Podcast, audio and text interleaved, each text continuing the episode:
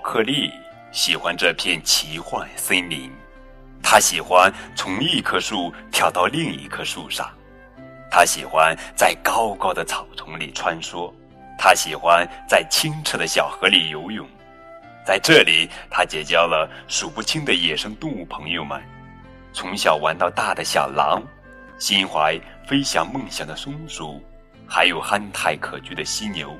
当然了，聪明睿智的黑豹巴西拉和欢乐无边的熊巴卢是毛克利最亲密的好友啦。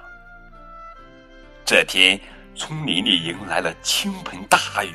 巴卢和巴西拉心里非常清楚，毛克利接下来要做什么。他要在大雨中跳舞。那么，巴鲁和巴西拉会选择一起去做吗？他们三个会怎样度过这个难得的下雨天呢？宝贝儿，这里是荔枝 FM 九五二零零九绘本故事台，我是主播高个子叔叔。愿我的声音陪伴你们度过每一个夜晚。今天呀，我们要讲的绘本故事的名字叫做《我和亲爱的野生动物朋友》，由童趣出版有限公司编译，人民邮电出版社出版。在这片神奇的奇幻森林里，生活着一个狼孩儿。他的名字叫毛克利。毛克利和狼妈妈住在一起，他的周围还有好多小狼兄弟。奇幻森林里还有形形色色、各种各样的野生动物，毛克利和他们都是好朋友。比如，气定神闲的小海龟，活力十足的鼯鼠，喋喋不休的。穿山甲和豪猪，诚实勤奋的犀牛，还有快乐的小熊巴鲁。不过，这些朋友可都没有黑豹巴西拉那样聪明的大脑。巴西拉教给毛克利许多深深浅浅的丛林知识。他告诉毛克利，要想在险象环生的丛林里生存下去，就必须懂得一个道理。群体的力量源于每一个人，而每一个人的力量又源于整个群体。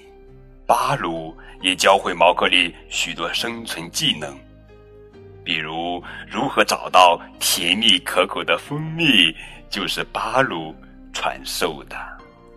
巴西拉教给毛克利如何分辨有毒植物和无毒植物，巴鲁。则告诉毛克利如何获得美味多汁的果子。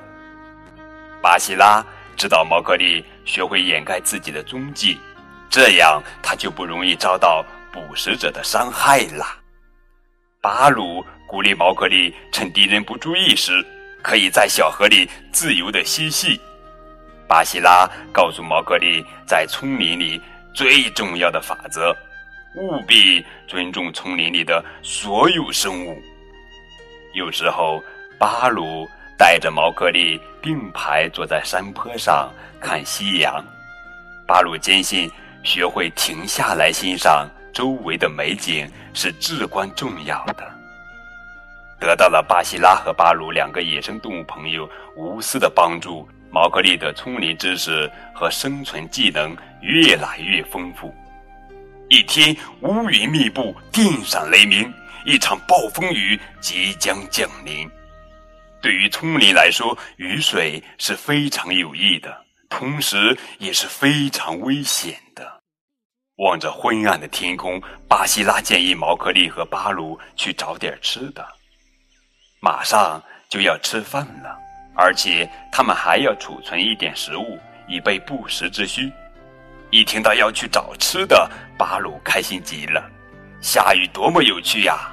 他一点儿也不担心。毛克利、巴西拉和巴鲁要一起去寻觅美味了。突然，轰隆，嚓，一声巨响，大雨倾盆而下。巴西拉飞速跑进树洞里，他建议毛克利和巴鲁进来避雨。要知道，雨水沾在动物的皮毛上是非常糟糕的呀。不过，毛克利和巴鲁可喜欢下雨了，他俩在雨中手舞足蹈，玩得不亦乐乎。他们还想让巴西拉过来一起跳舞呢。看起来，巴西拉可一点儿也不喜欢这个馊主意。毛克利和巴鲁不厌其烦地叫巴西拉加入他们，但是巴西拉还是不屑一顾。巴鲁和毛克利两人依然跳得很开心。巴西拉拱起鼻子闻了闻外面湿湿的空气，再抬头看看玩得正欢畅的毛克利和巴鲁，慢悠悠地走出了树洞。只可惜巴西拉还是没有心情参加毛克利他们的跳舞派对。不一会儿，巴西拉又默默地回到了树洞里。过了一会儿，毛克利跳得又冷又累，他也像巴西拉一样躲到了树洞里。咕噜咕噜咕噜，巴鲁的肚子咕咕叫了，真糟糕！在这样的天气里，要想找到蜂蜜，简直是难上加难。没办法，他也学着毛克利和巴西拉那样，乖乖回到了树洞里。树洞里既温暖又干燥。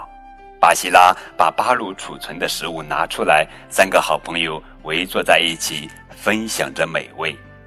这个下雨天真是太美好了。那天晚上，毛克利感觉特别温暖，在丛林里能够交到这样要好的朋友，他们倾尽全力帮助自己，还无私的教会自己好多生存技巧，这是多么的幸运！没错。巴鲁和巴西拉就是毛克利生命中不可或缺的好朋友。好了，宝贝儿，这就是今天的绘本故事《我和亲爱的野生动物朋友》。更多互动可以添加高个子叔叔的微信账号。感谢你们的收听，明天我们继续来讲好听好玩的绘本故事，等你哦。